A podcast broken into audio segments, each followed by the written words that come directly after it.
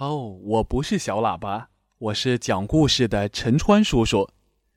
小朋友啊，今天我们要讲的故事题目叫《巧克力枪和糖果炮》。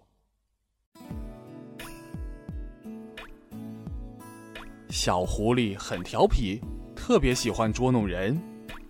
他在小鹿的门口挖陷阱，害得小鹿扭伤了脚。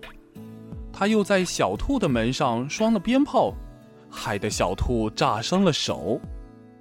后来大家知道小狐狸喜欢干坏事儿，谁也不理他了。小狐狸想：啊，谁也不跟我玩了，我得想个办法捉弄他们。夜里，小狐狸关起门来，忙上了一夜，结果。造出了一支枪，小狐狸出门去了，举着枪，这里瞄瞄，那里瞄瞄。大家看他拿着枪，都跑得远远的。只有小狗胆子大，伸过头来瞧。小狐狸说：“别过来，再过来我要开枪了。”枪对准了小狗。小狗不怕，仍然冲过来。啪！小狐狸开枪了，一颗子弹打进了小狗的嘴里。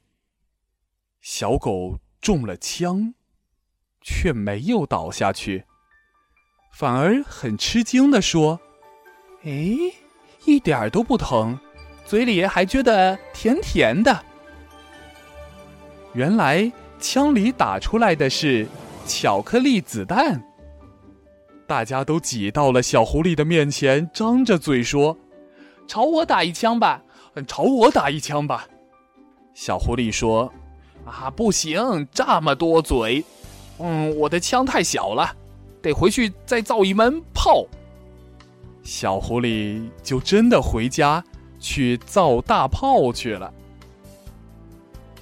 大炮终于造好了，小狐狸把它拉了出来。这是一门好大的炮啊！动物们都看呆了。轰，开炮了！一颗很大的炮弹射向天空，炮弹炸开了，飞出来数不清的糖果。小狐狸说：“啊，以后我再也不欺负人了。”大家在一起开糖果宴会。